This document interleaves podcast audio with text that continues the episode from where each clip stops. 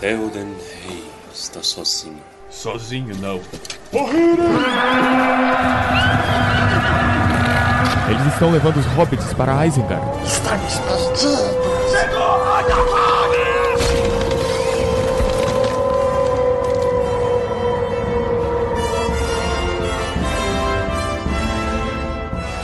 Almares, senhoritos e senhoritas, o meu nome é Pedro. Meu nome é Minas, pra variar um pouco. Meu nome é Senhor Baessa. Eu sou o Armando. Oi, Armando. Seja bem-vindo de volta, Armando, nosso convidado especial que aparece aqui ocasionalmente. Achei que você tava produzindo um podcast próprio. Eu tô, eu vim divulgar ele. Ah, Nele eu bandida. falo sobre as obras do, do Tolkien. Inclusive o primeiro episódio tá quase pronto. Eu falo sobre literatura de cordel. Boa sorte. Ai, meu Deus. E vamos então tomar bebidas de procedência duvidosa, só que dessa vez gostosinhas. Capítulo 4 Barbárvore. O melhor capítulo de toda a obra do Tolkien, já deixo aqui a minha opinião. Que é a única que vale, então é isso. Toca a corneta! Opinião bem sóbria, opinião bem paísta, né? Yes! Momento Palantir. Grima, traga-me a bola. Sejam bem-vindos então aqui ao momento Palantir do nosso querido Turma do Balim. Logo, logo iremos ler alguns e-mails. Antes temos recadinhos, olha só. Você que não nos segue no Instagram pode não ter ficado sabendo.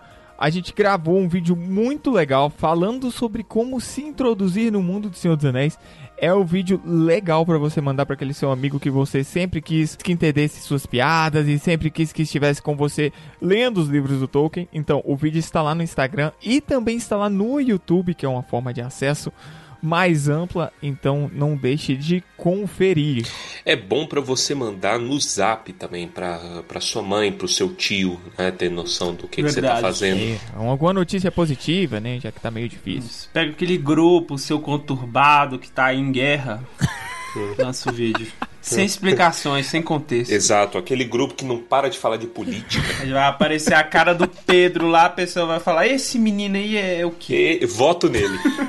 e se você quer pular nossa leitura de e-mails, vá para 11 minutos e 20 segundos. Seguindo então para os nossos e-mails, vamos começar com Richard Bidin, nascido em São Paulo, São Paulo. O que, que significa esse PSP? São Paulo. PlayStation São. Portátil. Paulo. Cara, eu tava vendo um. Eu tava vendo um. Um cara que é. Ele é iraniano, sei lá, ele é de algum país. Mandou e-mail pra gente? Não, é só uma história que eu vi que ele, quando ele chegou no Brasil, quando ele ouvia as pessoas falando São Paulo capital, ele achava que os paulistas eram muito orgulhosos e consideravam São Paulo a capital do Brasil. Ele, por que que tá falando que São Paulo é a capital do Brasil? Tem Brasília, cara. E ele continua. Criado em Joinville, Santa Catarina, atualmente estudando ciência da computação na Flórida. Olha aqui, ó. E-mail louco. internacional. Pode ser que os nossos acessos do, do exterior não sejam bots. Por onde foi que eu estive? Eu, eu dormi por quanto tempo que nós estamos grandes assim? Caralho, mas esse menino é vivido, hein? Ele nasceu em São Paulo, São Paulo, cresceu em Joinville, e Joinville. agora tá na Flórida. E eu aqui, preso dentro de casa na pandemia. Parabéns. Um belo dia resolvi tentar começar a ler O Senhor dos Anéis, obviamente em inglês, sabendo de sua fama e dificuldade de leitura, resolvi procurar um Odor Cavalo do universo de Tolkien. Olha aí, já estamos sendo elogiados aqui também. Você sabia que uma curiosidade é que o Odor Cavalo é o Tumba do universo do Jorge Martin, só pra deixar claro. E resumindo, parabéns pelo trabalho. Obrigado, Richard.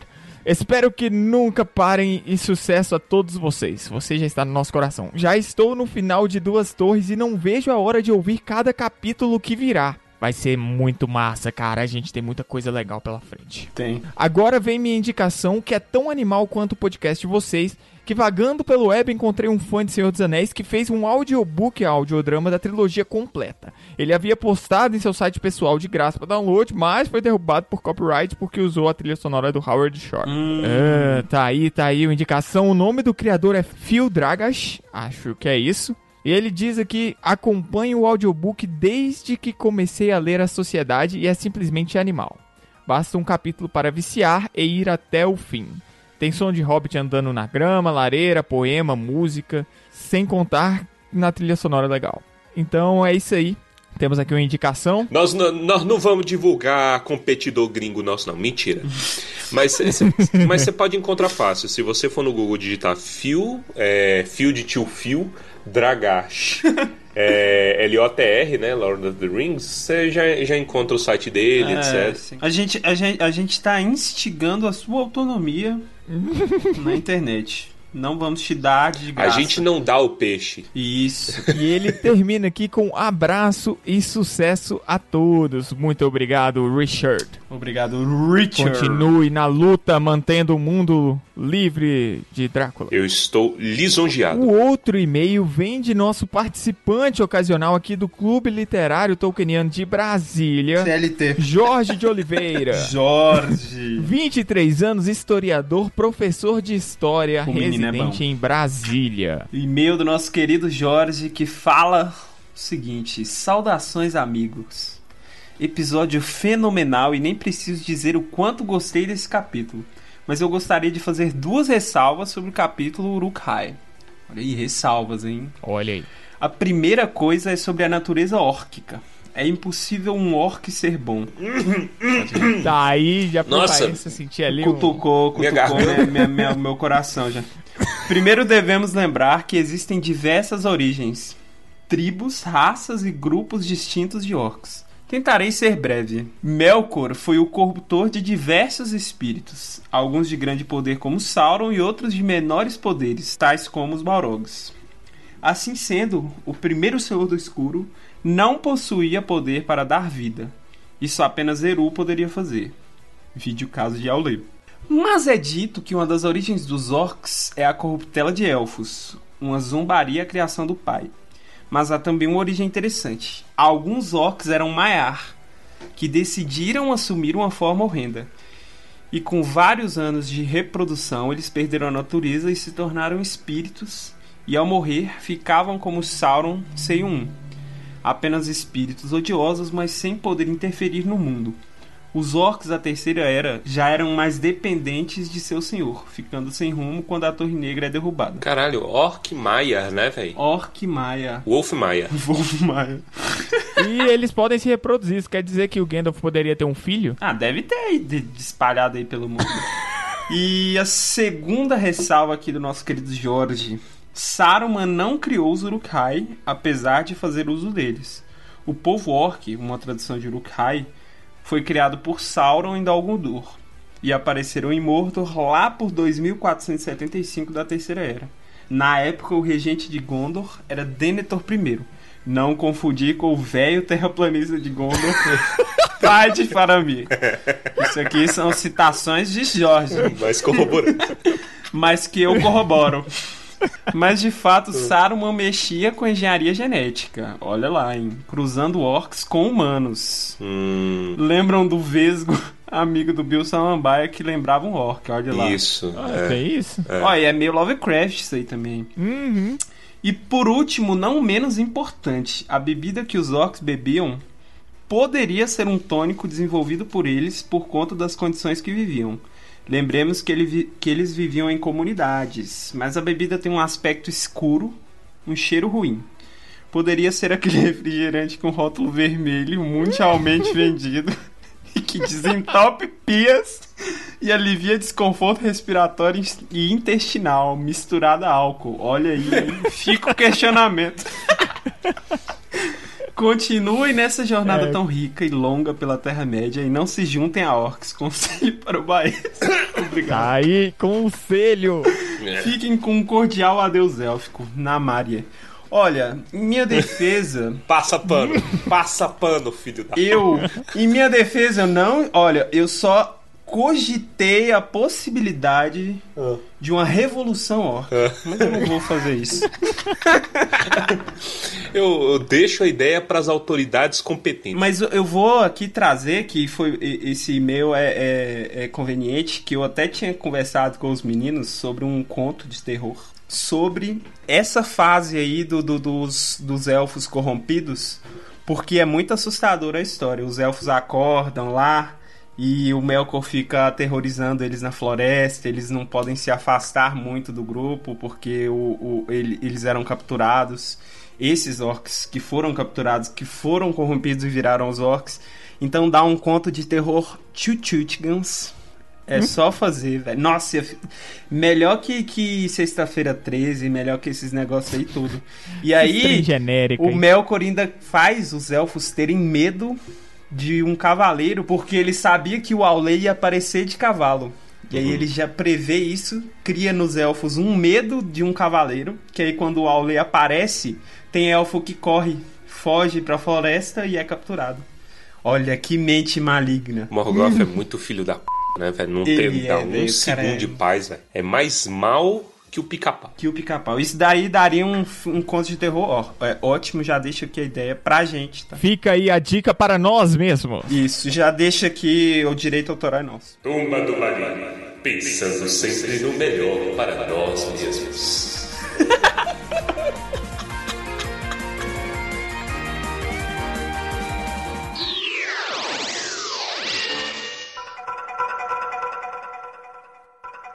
Vamos então aqui para o capítulo, começando com nossos queridos hobbits adentrando uma floresta aqui, bem tenebrosa. Ih, essa floresta é velha. Se o Legolas falou isso, Ele ainda não falou isso. ele ainda não falou isso, verdade. Desculpa, eu assisti o filme ontem.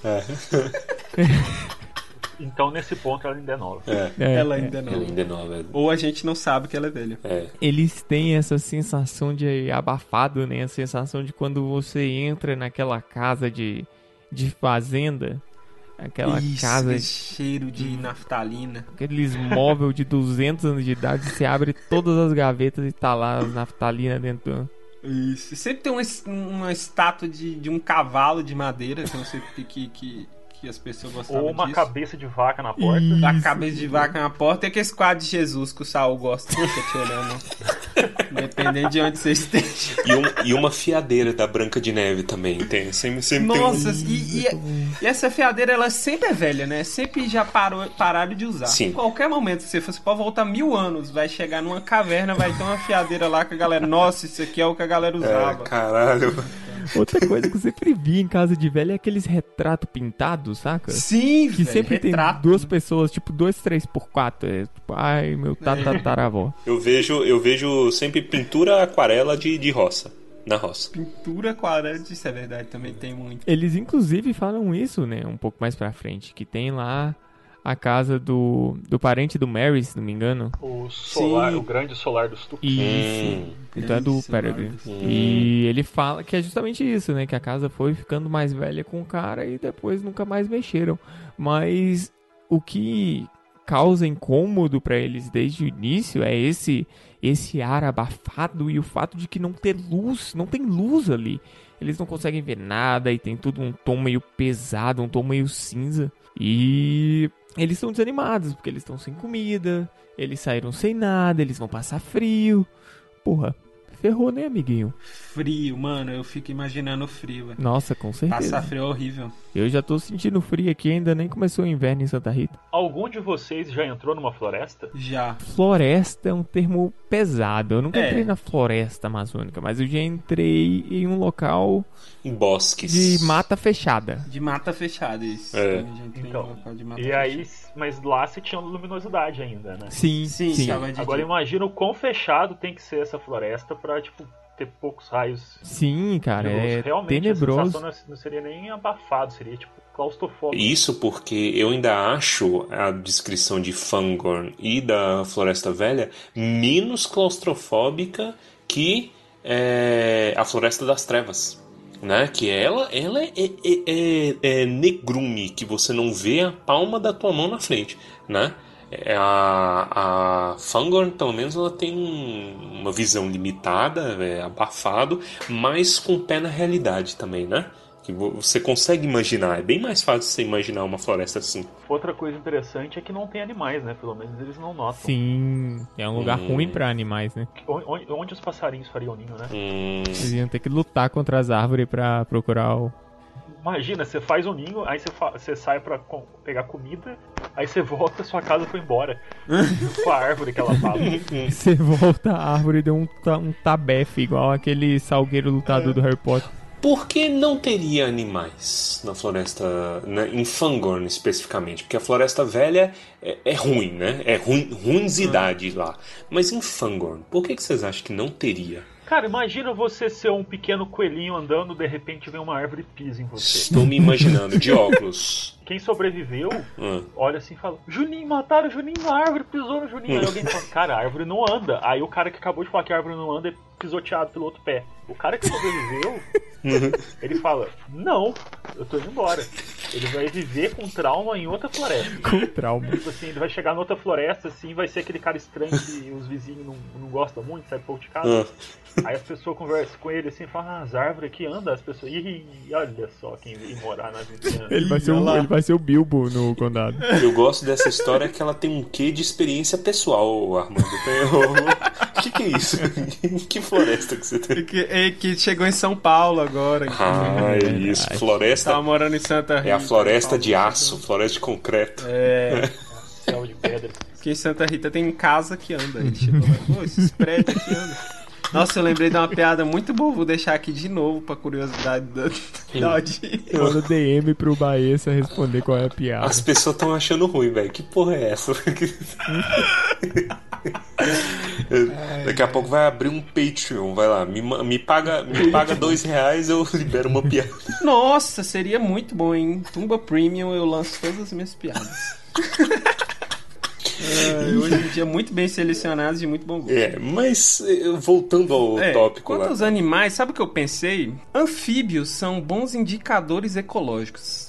Eu já ouvi falar isso aí. De onde? Fonte. 6 volts. Minha cabeça. Mentira. O Guilherme McLaren. Pode ligar pra ele. Isso tem no mínimo 10 anos de. de, de é.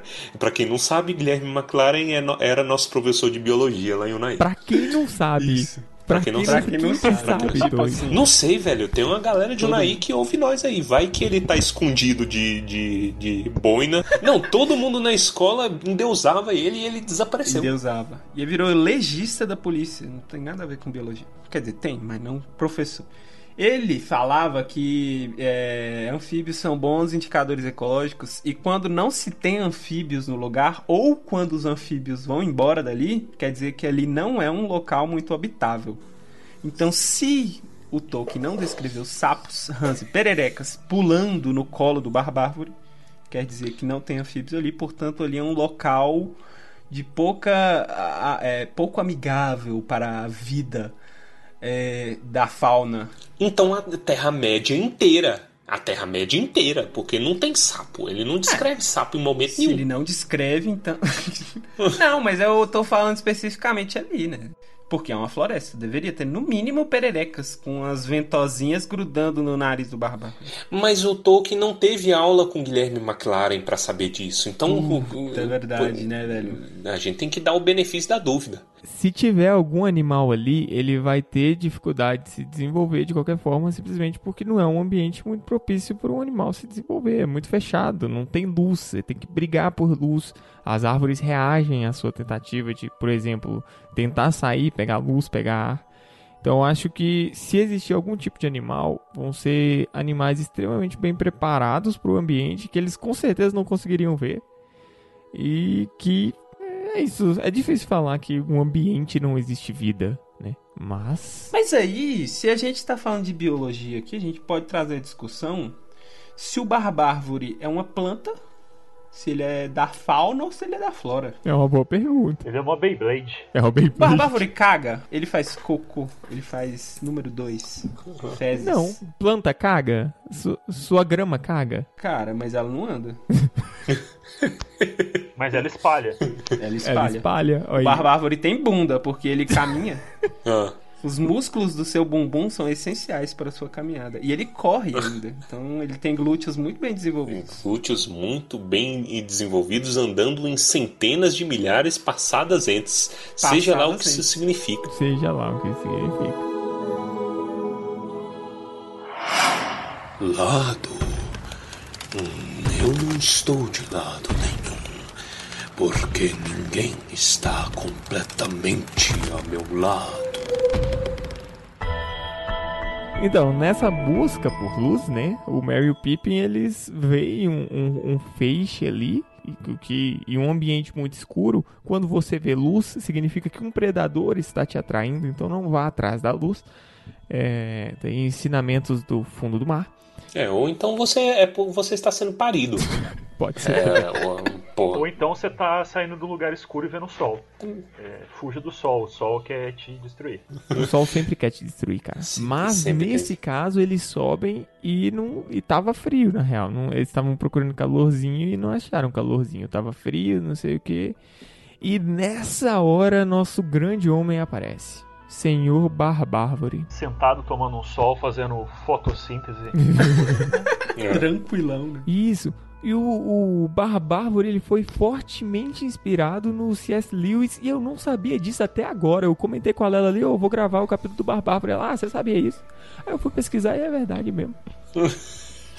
o, o, o C.S. Lewis, ele era o, o cara, o sabe tudo do rolê, o cara que, né, tinha aquela pompa toda e não sei o que, e às vezes era irritante do tanto que sabia, porque ele sabia de verdade. Você não podia nem questionar, nem falar, ô meu filho, você tá errado. Não, é porque ele tava certo. É o Renato Russo. né? Chega cantando um Legião. Que saco. Ai, De meu gente Deus. conheço bem. Nossa Ninguém que inferno. mora em Brasília consegue suportar a legião urbana por muito tempo e fica aí. Negativo. Todo mundo em Deus aqui. Eu não entendo isso. Não, mas isso aí é a galera que, que é, é de Brasília, né? É, a galera de fora não dá conta mesmo. Não, não dá, cara. Você Não senta, consigo. todo lugar que você senta tá tocando Legião Urbana é Não insuportável. consigo, Eu prefiro ouvir o Entebate inteiro do que ouvir mais um disco do Legião O Urbana. Entebate inteiro é menor que. que... Parece Caboclo. caboclo. Vamos começar a medir em debates em faroeste caboclo. Isso aqui dá uns 5 faroeste caboclo. No caso do debate é menor, então em debate é 0.3 faroeste caboclo. Caraca, a gente tá ficando complexo. E o Barbárvore, ele já chega ali e falou, e aí, tudo bem com vocês? É, Deixa eu ver a sua cara aqui, não sei o que. E é um, é um primeiro contato muito peculiar, né? Até porque o Barbárvore, ele já deixa claro desde o início, olha... Eu teria pisado em vocês em outra situação. Ainda bem que eu ouvi a voz de vocês antes. Inclusive, o filme levou um pouco disso para as telas e foi muito legal. Mas a questão é que ele canta uma música tão fofinha. Bar Bárbara do Pedro parece um senhor idoso alcoolizado. Reumático.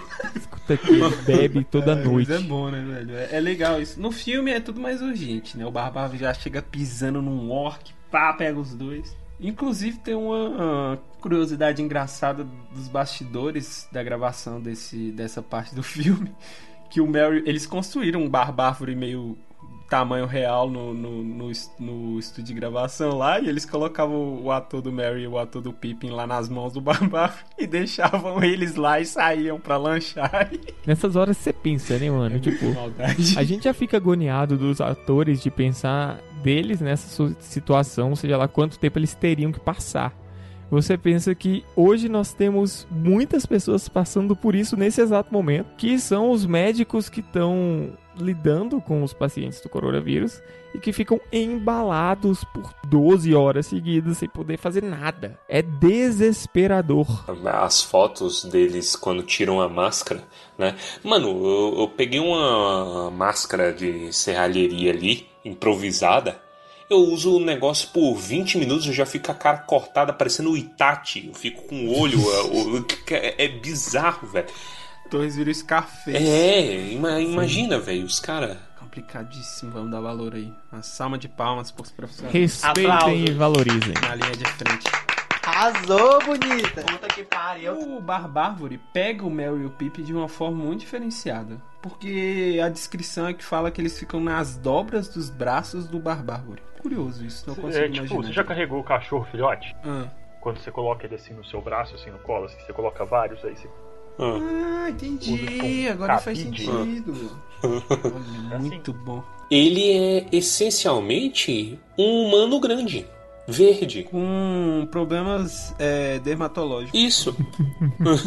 E com polidactilia. É. É, ele, ele é o Shrek, velho, só que maior. E com uma barba que precisa de um pente. Isso. Preciso de um pente de madeira. Eu acho que não, tem que ser um pente de, de titânio, alguma coisa. Titânio. Então, o pente dele é um monte de motosserra. Será que o cabeleireiro do Barbárvore é um paisagista? Faz sentido, eu consigo imaginar isso aí. Eu, pessoalmente, eu prefiro mais as, as artes que ele parece uma árvore, né? É, em até um, vários pontos no capítulo cita a dificuldade que ele tem de se curvar, etc, né?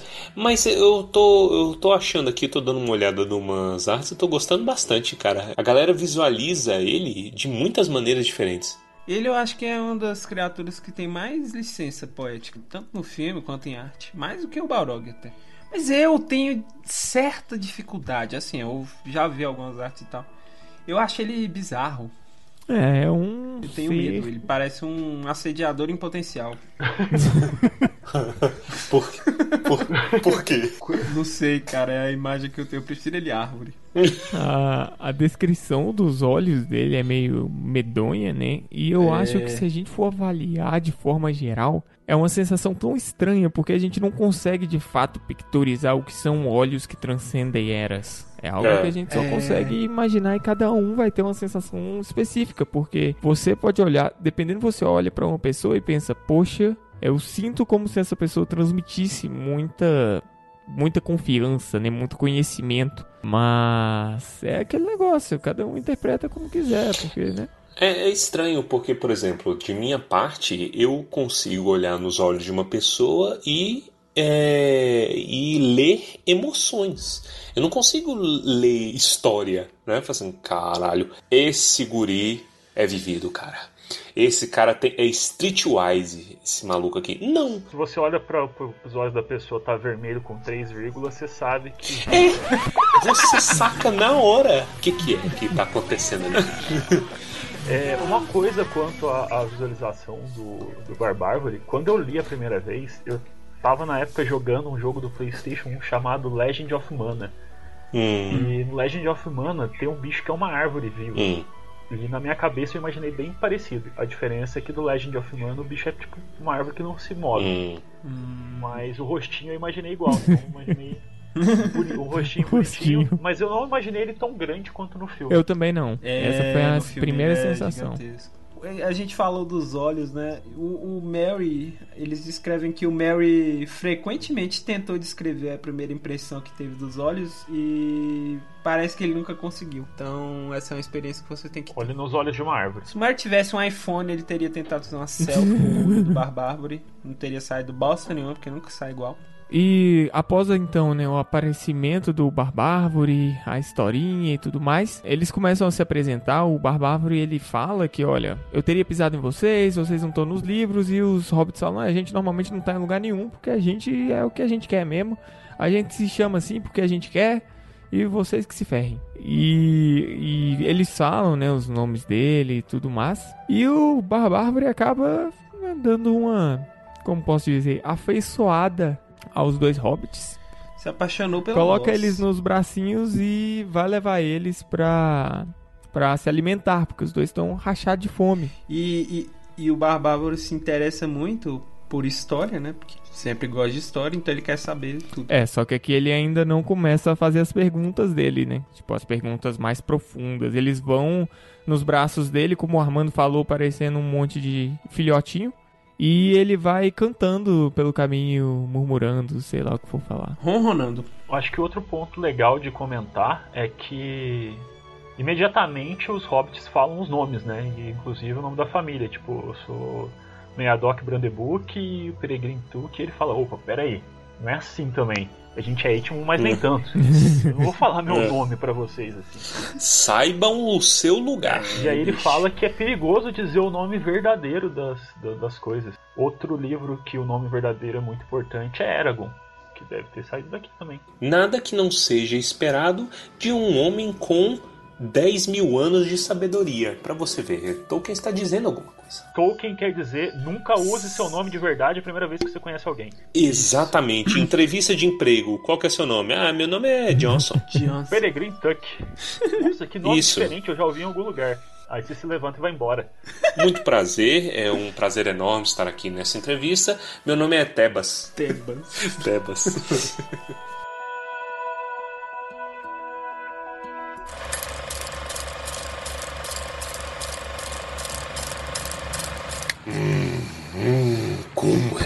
mesmo?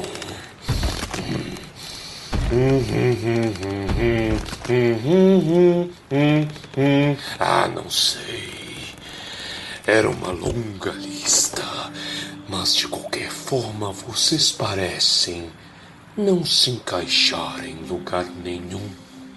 Parece que sempre ficamos de fora das velhas listas e das velhas histórias. Apesar disso, estamos em circulação há muito tempo.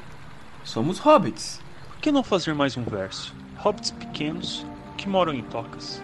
Coloque-nos entre os quatro, perto dos homens, as pessoas grandes, e fica tudo certo. Hum, hum, nada mal, nada mal. Assim ficaria bem. Então vocês vivem em tocas, hã? Soa muito correto e adequado. Mas quem chama vocês de hobbits? Não me parece um nome élfico. Hum, hum, os elfos fizeram todas as palavras antigas. Eles começaram isso. Ninguém mais nos chama de hobbits. Nós nos chamamos assim. Esperem um pouco, não tão depressa. Vocês se chamam de hobbits? Ah, mas não deveriam dizer isso a qualquer um.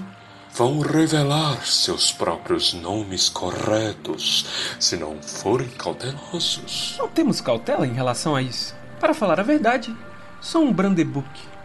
Meriadoc Brandebuck.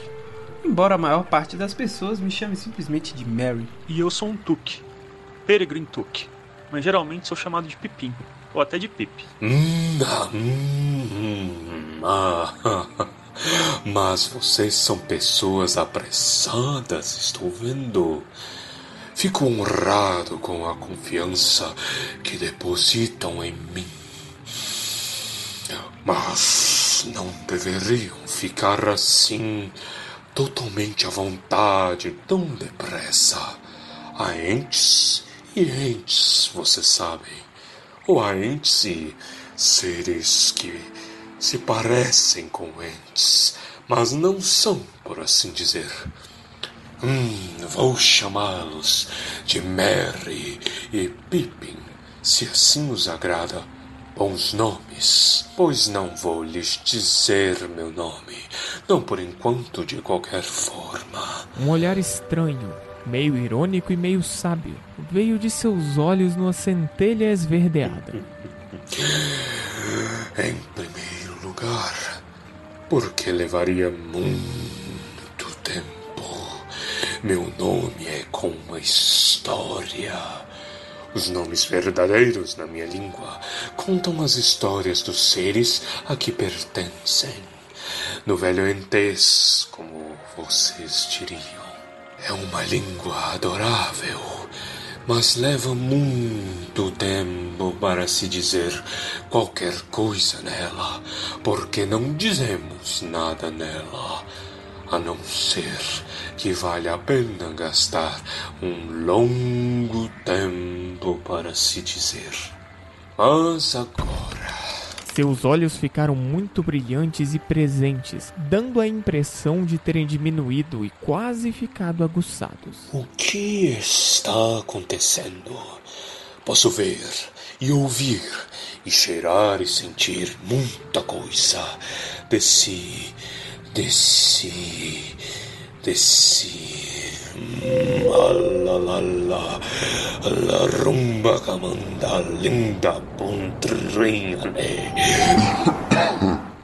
Desculpem, Essa é a parte do meu nome para essa coisa.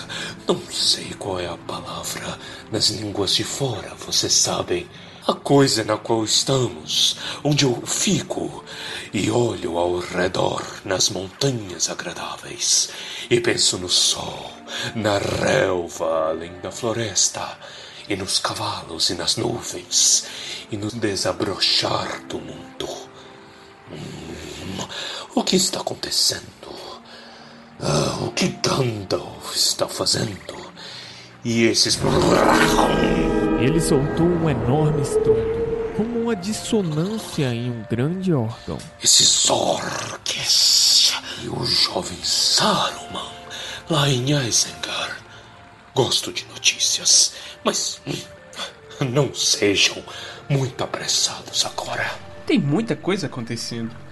E mesmo que tentássemos ser rápidos, levaria muito tempo para contar. Mas você disse para não nos apressarmos. Devemos contar-lhe alguma coisa logo? Seria rude se perguntássemos o que vai fazer conosco ou de qual lado está? E você conheceu Gandalf? Sim, eu conheço. O único mago que realmente se preocupa com as árvores. Vocês o conhecem? Sim, conhecíamos. Ele era um grande amigo e nosso guia. Então posso responder as outras perguntas. Podemos fazer algumas coisas juntos. Não sei nada sobre lados. Sigo o meu próprio caminho. Mas o caminho de vocês pode acompanhar o meu por um tempo. Não, mas vocês falam do mestre Gandalf como se ele estivesse numa história que tivesse chegado ao fim. Sim, falamos. A história parece estar continuando, mas receio que Gandalf tenha caído fora dela. Oh, hum, esperem agora. Ah, ah, bem. Eu não sei o que dizer. Esperem um pouco. Hum. Se quiser escutar mais, nós podemos contar. Mas vai levar algum tempo. Você gostaria de nos pôr no chão? Não poderíamos sentar junto ao sol enquanto ainda o temos? Você deve estar ficando cansado de nos carregar. Ah, cansado. Não estou cansado. Não me canso facilmente. E não me sento. não sou muito inclinável. Mas olhem, o sol está entrando. Vamos deixar esta. Como vocês disseram que chamam? Colina? Patamar? Degrau? Isso sim, colina. Mas.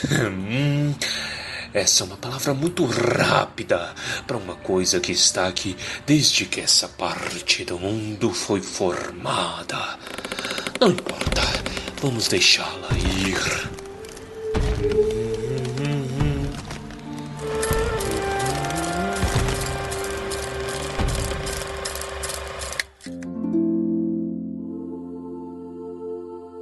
Uma coisa que eu acho estranha dessa parte é que o Barbárvore fala que Gandalf é o único mago que se importa com as coisas que crescem. E o Radagast? O que eu interpretei é que o Radagast só se importa com animais. Ah, E como não tem animais na floresta de Fangor, Aí tá a resposta pra pergunta de antes. Olha mesmo. Barbárvore, então, não é.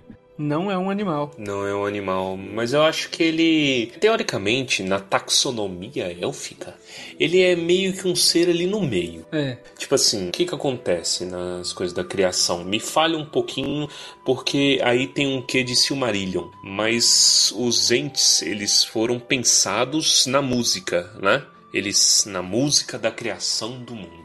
Só que o Barbárvore, ele chega a falar que os elfos foram os que vieram primeiro. Os elfos chegaram e conversaram com ele, e aí eles aprenderam a falar. A princípio eles eram só árvores paradas, e aí os elfos animaram eles etc. E aí eles começaram a ser pastores das árvores. Mas voltando ao ponto do Radagast, eu acho o Radagast é tão velho quanto os outros, né? É, ele veio junto. Eles têm uma ordem, eu acho, de chegada. Tipo assim, Saruman vem primeiro, e aí e acho que o Gandalf vem por último, entre os Istari. na verdade, quem vem por último é o Ventania. Ah. por que o Ventania? Que ele se perdeu no caminho. É. Parou pra fumar um cachimbo. Eu acho que tá na hora. Vai, Armando. Fala aí, conta a sua história. É verdade. Vamos dar um contexto aqui. Lá no nosso episódio de O Conselho de Aaron, que a gente fez em duas partes, e se eu não me engano é no começo da segunda parte, vou deixar aqui o trecho. Você, Armando, menciona que tinha uma história de viagem com ventania, e você disse que no capítulo 4 do livro 3 você ia falar. No caso é o livro 3, porque essa é a terceira temporada, e, e é nóis. Alguém aqui que eu conheço já pegou carona junto do Ventania e está nesse chat. Eita! Estou levemente com medo. Carona em que sentido? Ele é Uber? É mototáxi leva bêbado. A gente já fez esse, esse esquema aqui. Não. O Ventania é Uber em Santa Rita? Exatamente. Nós estamos no episódio 2 do livro 2. Quando estivermos no episódio 4 do livro 3, a gente conta essa história. Não faz sentido nenhum. Olha lá, existe uma promessa. Mas você já entregou que é você, Armando. O povo não pode falar.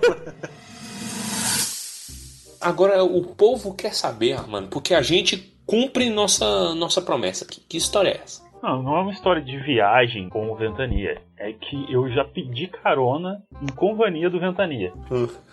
Na época do, do ensino médio, eu estudava na cidade vizinha. E aí eu ia de carona para economizar a grana do busão. E aí um belo dia eu tô lá pedindo carona, aí passa um caminhão indo pra, uma outra cidade, e aí desce um, um cara, assim, parecendo um mendigo do caminhão, andando na minha direção, ele parou a uma certa distância e falou assim, ô amigo, é muito difícil pegar carona aqui? Aí eu pensei comigo, né, com o meu preconceito enraizado ali, falei, ah, você vai ser impossível. Mas eu virei pra ele e falei assim: ah, não, não, não é difícil não, é até tranquilo. Aí ele falou assim: ah, valeu. Aí ele desceu, ficou um pouco longe de mim. Eu tava ali fazia uns 20 minutos já e nada. Deu 5 minutos, passa um caminhão, ele dá sinal, o caminhão para, ele pega e vai embora. Aí eu falei: caramba, né? Legal. Porque 20 minutos. Sim. Aí eu fui, consegui carona depois. Aí no dia seguinte, eu fui, fui pra escola. Hum. E aí tava uns amigos meus falando, nossa, a gente foi no show do Ventania ontem em Passa Quatro, foi mó massa, não sei o quê. Tiramos até foto, olha aqui. Aí eu peguei eles mostrando a foto, falei, ô, esse mendigo aqui que tá abraçado com vocês, esse cara pegou carona comigo lá, lá no trevo de Capivari. Aí eles falaram assim, esse, esse mendigo aqui é o Ventania. Pensando na reação da, da pessoa, mano. E essa é a história de como eu pedi carona junto com o Ventania.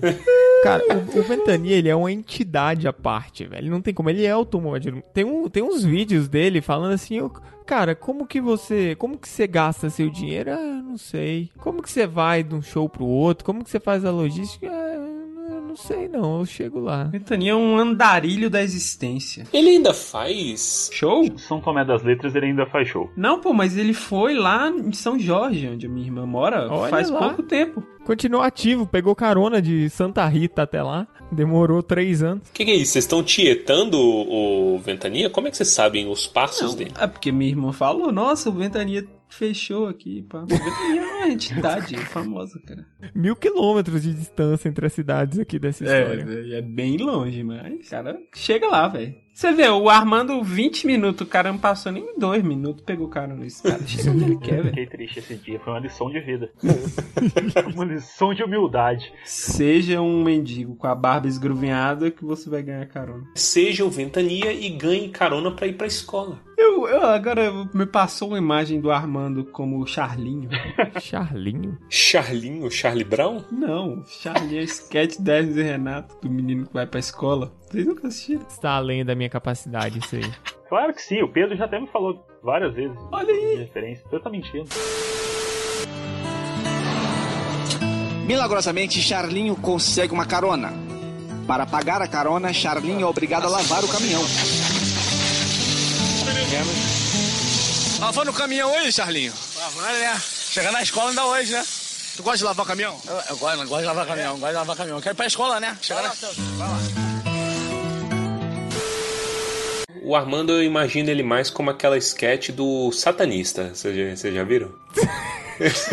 que, que, que cara assim, ah, nosso trabalho é muito simples. A gente tira o jovem do seio da família e bota ele nas tetas da maldade. Ai, é muito bom. Conversamos com José Carlos de Souza, também conhecido como Carlinhos Chifrudo, o presidente da ASP. E ele nos explicou um pouco melhor como funciona o trabalho da associação. Olha, nosso trabalho aqui é bem simples, tá?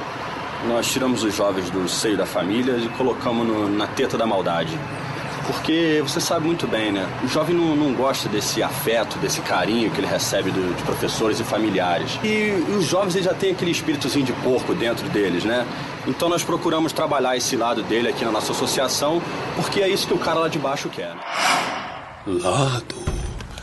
Hum, eu não estou de lado nenhum. Porque ninguém está completamente ao meu lado.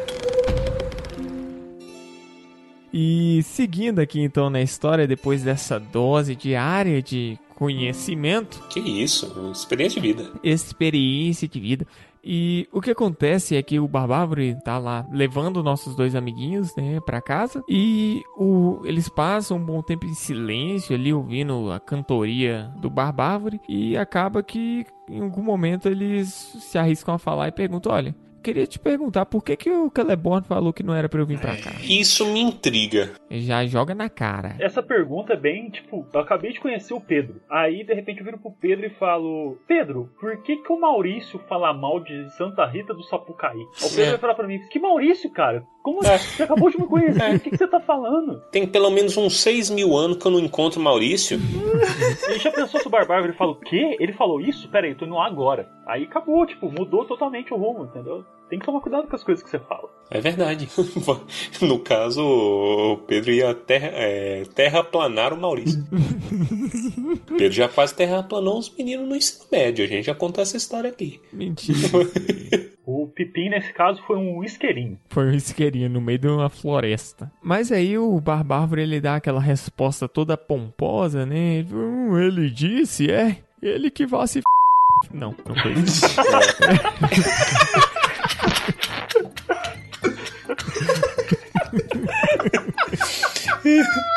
Barbárvore é aquela figura impoluta e nobre, né? Aí ele levanta e fala assim: Hum, você sabe o que Celeborn tem mais que eu? O quê? Ele tem mais é que se f...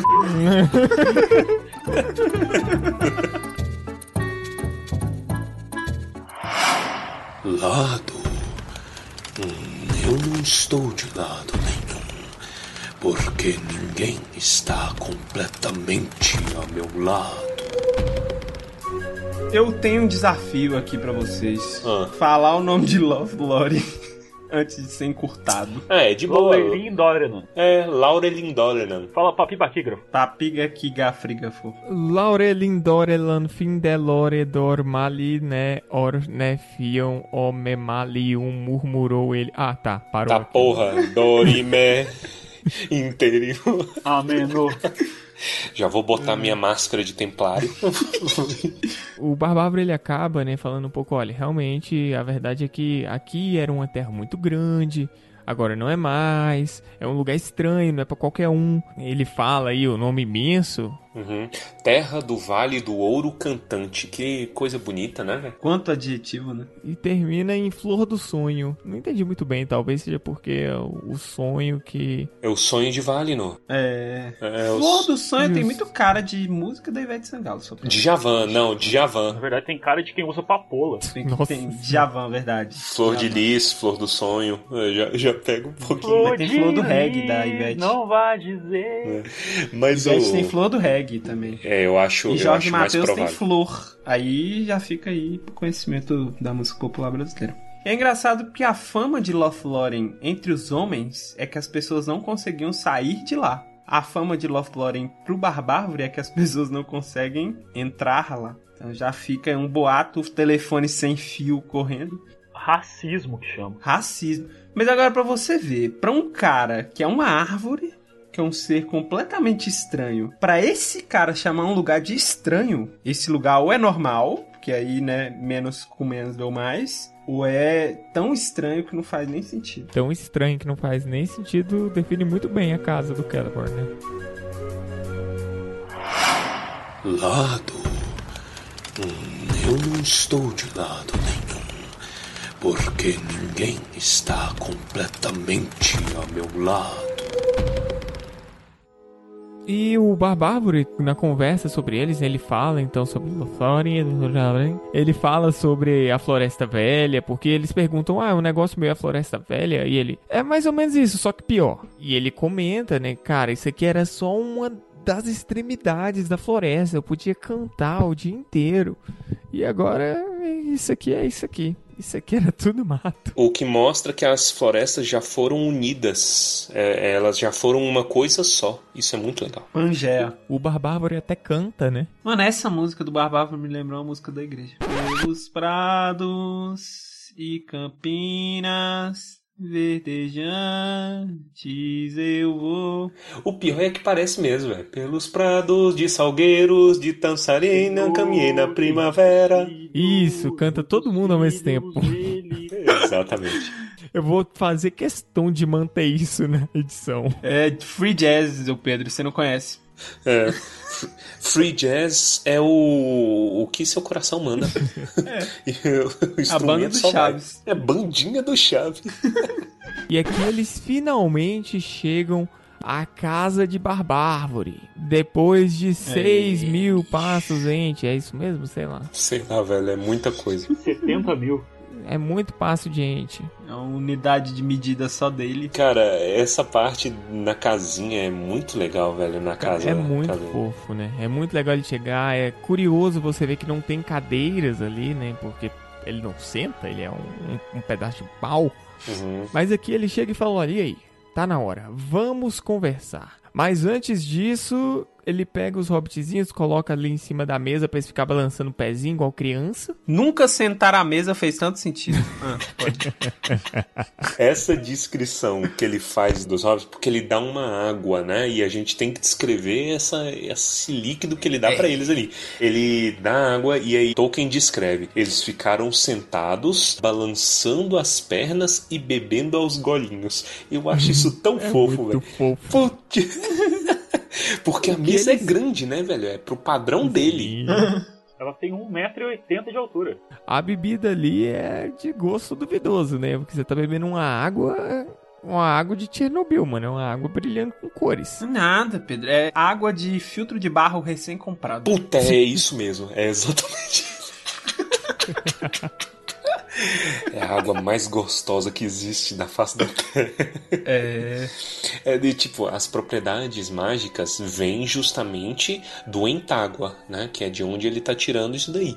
E aí eles é, dá uma sensação de frescor para eles, né? Eles gostam, tipo. É, primeiro eles falam, é, é, primeiro eles desdenham, falam assim, caralho, vem aqui visitar a casa do maluco, ele só me dá água. Não um creme cracker, né, velho? Nenhum... Nada, velho. Não, não dá nada, só água. Mas aí depois eles acabam gostando. Barbárvore não é mineiro. É. Uma coisa que eu percebi lendo agora, para fazer a gravação, entágua é tipo água dos entes, é isso que chama o nome do... É. Genial, eu nunca tinha percebido. Uhum. Eu li de novo aqui agora e não percebi. Eu não sou o único imbecil. Obrigado, Pedro. De nada. Parabéns. Imbecis de Parabéns. dadas. Meme do anime em português. falando Parabéns. Parabéns. E eles tomam, né, dessa aguinha e é peculiar a descrição. Eles até falam, olha, eu já estou sentindo os meus cabelos crescendo. que aí é uma dica, né? Porque eles vão virar dois varapau no mundo dos hobbits. Isso. Mas aí o que acontece? O nosso queridíssimo Barbárvore deita, fala, vou deitar aqui porque senão esse, esse bagulho louco que nós tomou vai bater na minha cabeça e eu vou apagar. Então me conta a história aí. Aí eles É. vão, conta a história com todo o cuidado que eles não tiveram no início. Não falaram nada que se relacionasse ao anel, não contaram porque eles partiram, nem nada do gênero. E o Barbárvore ficava lá, ah, interessante, muito bom, fala mais dos cavaleiros, fala mais de Elrond. Uhum. E aí ele manda a questão que com certeza ele tava esperando alguém de fora aparecer pra perguntar. Então, e, e, e, e mulher? Mulher. Tenho certeza que se tu visse uma das minhas, tu ia saber. Pele cascuda. Cabelo de fro. De fro, tá ligado? Pois é, não tem, não tem mais entre esposas, amiguinho. Mano, esse capítulo é muito bom e ele, ele é muito pesado em construção de mundo. É. Porque é tantos conceitos. É maravilhoso. Ele chega do nada e ele toma tempo pra falar de entre esposas, cara. E aí eles também comentam sobre Saruman. Saruman que o Barbárvore tinha ali um, um, certo nível de relação, né? Eles às vezes conversavam quando o Saruman tava lá, mas o Saruman é o que desperta mais ódio nele, porque ele tá ali personificando a destruição mesmo. Ele tá lá com a engrenagem de metal, com as máquinas, com tudo na alta, literalmente batendo na cara do coitado do, do Barbárvore, que sempre foi bonzinho, sempre foi receptivo, nunca chutou ele para fora da, da floresta. Os hobbits, né, falam tudo isso, perguntam, e você? Ele fala, eu não me preocupo com guerra nenhuma, elas são problema de homem e dos elfos, coisa de mago, eu não tô nem aí, mas agora eu acho que eu vou ter que estar. Tá. O Saruman foi burro, né? Cara, o Saruman foi muito burro. Porque ele conhecia o, o, os Ents, o Barbárvore trocava ideia com ele, ele nem trocava ideia de volta, ele só ia lá pra, tipo, ah, eu vou enganar esse idiota aqui. Uhum. Eu vou fingir que tô interessado. E, tipo, o cara é vizinho dele. Aí ele vai lá e corta as árvores. Não era só mais fácil ele falar assim, ô Barbárvore, vem cá. É, tem uns caras vindo aí querendo cortar suas árvores. É, como é que chama? Gandalf. Hum. Ele chama o cinzento porque ele pôs fogo em floresta. Pronto! Ele tem um aliado. Não, ele prefere fazer um inimigo. É o orgulho, né, velho? O orgulho é a queda de Saruman. Porque desde o começo, ainda quando ele não tinha propósitos decididamente malignos, ele ia para lá só para obter o dele passar o mínimo de tempo, quer dizer, ele considerava como ser inferior, né? Eu olhava assim, é, lá vou lá, porque é que povo fedendo lodo, fedendo madeira molhada, que merda né, daquela floresta. Polenguinho na virilha. Não, mas, mas não... É o orgulho e preconceito. É, não interessava não interessava para ele. E aí é isso que ele, ele não presta atenção. Né? O, o Saruman, ele até descreve nesse capítulo, tem uma descrição muito boa de Saruman. Saruman não se interessa por seres que crescem, a menos que possam servi-lo de alguma maneira. Isso é fenomenal. Aí quer dizer, já tinha esse re ressentimento aí, né? Tinha. Quando tinha. começa a que queimar e desmatar, que é muito triste, inclusive. Ele, o jeito que ele fala, né? Fala assim, não, tinha um tinha amigos, tinha etc, tinha uma galera boa tal. Vale uma coisa também que a gente não citou, o, a maneira como o, o Barbárvore fala de árvores boas e más, eu adoro. Sim. Sim, é muito bom isso. Não é? Que, que fala assim, ah, porra, lá pra baixo ali tem uma galera que tá vendendo saúde e é totalmente má. E de outro lado ali tem um povo que é feio que dói, casca podre, tudo caindo aos pedaços, oco, mas. Jogando dominó na praça. Mas é os caras mais gente fina, mais boa praça que você conhece. Então, né? Eu, eu adoro isso. Isso é eu senti indireta pro Salgueiro lutador de Hogwarts. eu acho que ele quis dizer que todo jovem é mau. Todo jovem é mau. Ele queria dizer que o jovem tem que acabar. Eu também, eu concordo. Mas todo jovem acaba em algum momento e vira velho, né? Vira um ente. Vira um ente. É, mas tem uns jovens aí de 30 e poucos anos aí. Ah, mas. É, cancelando no Twitter. 30 e poucos. Você tem 30 e poucos anos. sai, de, sai dessa rede. E aí o Barbárvore perde o controle, cara. Uhum. Ele fica pistola, levanta da cama de um salto e eu tentei, eu me esforcei. Hum. Eu não ah. consigo imaginar isso. Acabou. Só se tivesse uma catapulta para tirar ele de deitado pra em pé. Põe, tá ligado? Mas ele é forte. Ele usou os braços como alavanca. Ele foi capoeirista quando era mais exato. jovem. Exato. ele, ele é o capoeirista mais duro da história. Porque ele é forte pra caramba, velho. Então eu não duvido dele, é. dele dar um. Né? Dar uma catapultada aí. As onomatopeias são importantes. E, e levantar de uma vez, velho. E ele levanta com ódio. E ainda deu um tapão na mesa. Um, so, um socão. É, pô. Top socão. Pá! É. Cara descontroladaço. Que as que a, as vasilhas com água que eles estavam bebendo chega sai uma, uma chama, né? Sim, é verdade. Ele decide acabar com isso, fala assim, maldito seja. Pá! Isso aí deve ajudar a galera também. Saruman decididamente é um problema. Tá mexendo com orc, tá fazendo cabriolagem com homem e orc né? Até mandando as ideias que a gente estava mandando aí sobre os Uruk-hai de Saruman. Só que aí, quando os meninos estão pilhando, fala sim, sim, é isso, é isso, age. Aí ele dá uma respirada. Hum, mas tem que ser calmo. E aí ele vai decide convocar um conselho para conversar as coisas, porque é isso que as pessoas fazem. É a burocracia do mundo inteiro. Isso. E a, a partir desse ponto teremos um maravilhoso exemplo sobre a burocracia entesca. Um exemplo tão grande que vai até transferir para nós, porque agora todos nós vamos debater como nós vamos produzir o próximo episódio, porque a gente vai dividir esse capítulo em dois. Então você acabou de ouvir a parte 1 de Barbárvore. Espere por nós daqui duas semanas. A parte 1 de Barbárvore é só Barbar. Isso aí, a Barbárvore.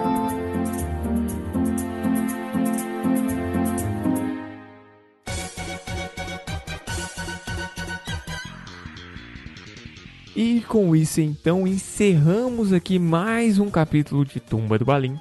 Agradecemos os ouvintes, todos vocês que têm nos acompanhado. Nós tivemos um boost de ouvintes nas últimas duas semanas. Obrigado aos envolvidos.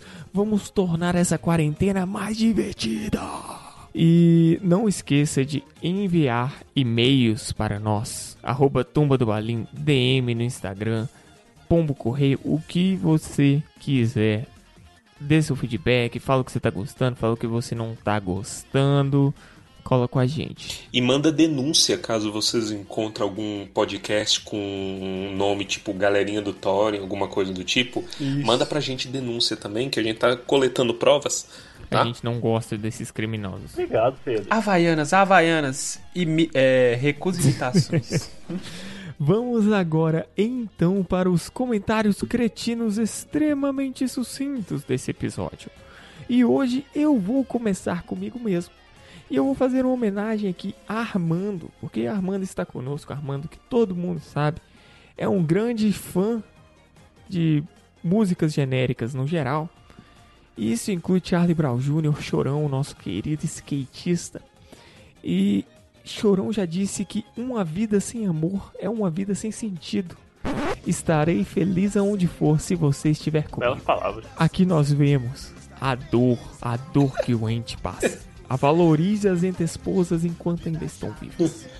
Pois a qualquer momento uma pedra pode derrubar você do seu skate. Coração de vagabundo bate na sola do pé, né? Toda santa vez. Vamos lá então, Torres. Olha, é o seguinte, é, eu fiquei refletindo. é, ocorre um- uma coisa que eu diria que é um crime de lesa majestade. É um pecado de proporções gigantescas, cara. Você impedir uma árvore, barra árvore, de entrar em uma floresta. La Flore. Eu acho que é comparável a você impedir eu, mineiro, de entrar numa padaria para comprar pão de queijo, por exemplo. Mas você consegue sentir a É dor? quase o mesmo nível, cara. Vamos lá então, Armando. É, o meu comentário vai ser um. vai ser feito em entês. Vai. Sem dúvida que Meu vai. Deus. Procurando Barbárvore. Obrigado. Escutem turminha do Thorin. Que merda, viu, esse Armando. Ainda bota mensagem subliminar ali. Tá parecendo SBT botando Jequiti no meio das coisas. Vamos lá então, Baessa. Cara, nesse capítulo a gente vê claramente que o Barbárvore foi o precursor dos cursinhos pré-vestibular. Por cara. Que pra decorar nome de raça ele fez uma música. Esses caras aí ganham milhões de, de dinheiros pra colocar fórmula de física em música, tudo copiando o Barbárvore. Meu Deus! Eu tenho certeza que ele tem uma música pra, pra, pra forma da velocidade Você aí. é um gênio, cara. Vi a avó atrás do toco. Ó, vi a avó atrás do toco. Isso é claramente a Barbárvore. voz atrás do. Barbárvore. É isso, cara. Barbárvore é professor de curso vestibular. Ah, o Barbárvore é muito cara de pau, né, meu?